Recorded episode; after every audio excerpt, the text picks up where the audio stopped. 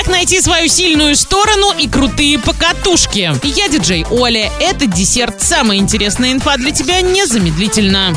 Правильный чек. Чек-ин. В Орске открыто больше шести катков и кортов. Почти на каждом из них работает пункт проката. В среднем час стоит 150 рублей. А интерактивная карта катков есть на сайте урал56.ру для лиц старше 16 лет.